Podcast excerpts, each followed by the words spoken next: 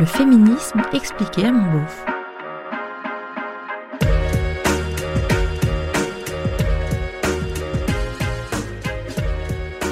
Garçons et filles, on est différents, c'est comme ça, c'est la nature.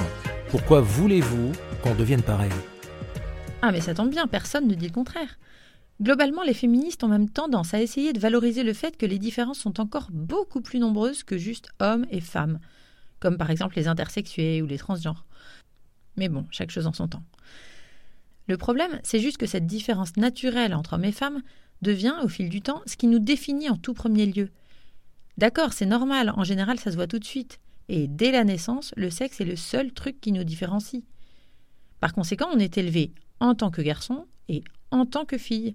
Donc nos différences naturelles, puisqu'elles existent, je suis d'accord, sont totalement exacerbées par cette éducation. Exacerbées et parfois faussées quand même. Alors dans l'absolu, pourquoi ne pas considérer une bonne fois pour toutes que certaines qualités viriles doivent être attribuées aux hommes? Puissance, courage, combativité, énergie, stoïcisme, et que d'autres qualités féminines doivent être réservées aux femmes? Douceur, sourire, attention, gentillesse, beauté, sensibilité, histoire de faire une société où on se complète comme le yin et le yang, où on y voit clair, une société bien compartimentée et plus facile à faire tourner.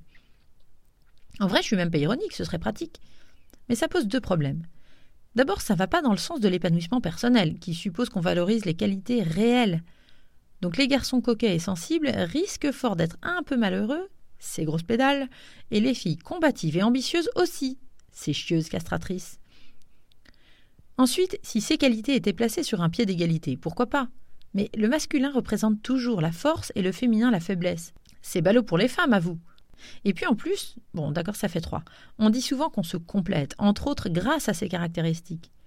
Pourtant, dans l'immense majorité des cas, les violences conjugales et sexuelles sont commises par des hommes sur des femmes, sans parler de la répartition des tâches ménagères et de celle inégale des salaires et des postes à responsabilité. Alors tu penses pas qu'en brassant ces qualités et en les redistribuant au hasard, c'est-à-dire en les valorisant de façon indifférenciée chez les hommes et les femmes, en d'autres termes, si la force et la faiblesse ne dépendaient pas du sexe, alors on aurait moins de viols et de violences conjugales, une meilleure répartition des tâches et des salaires? Et on se compléterait aussi bien. Peut-être que ce serait même encore plus facile de vivre à deux parce qu'on se comprendrait beaucoup mieux. Et puis en plus, les hommes apprendraient à parler. Oh, ça va, on peut rigoler quand même.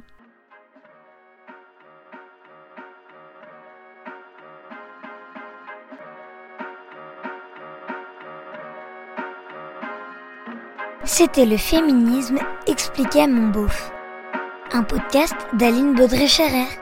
Si vous aussi vous vous questionnez sur le féminisme, si vous voulez savoir pourquoi les féministes ont du poil aux pattes ou portent un clito en pendentif, pourquoi elles plombent l'ambiance en soirée et ce qu'est la théorie du genre, si vous trouvez qu'elles en font trop et si vous avez envie de comprendre, posez-moi vos questions sur le compte Instagram du podcast. À bientôt!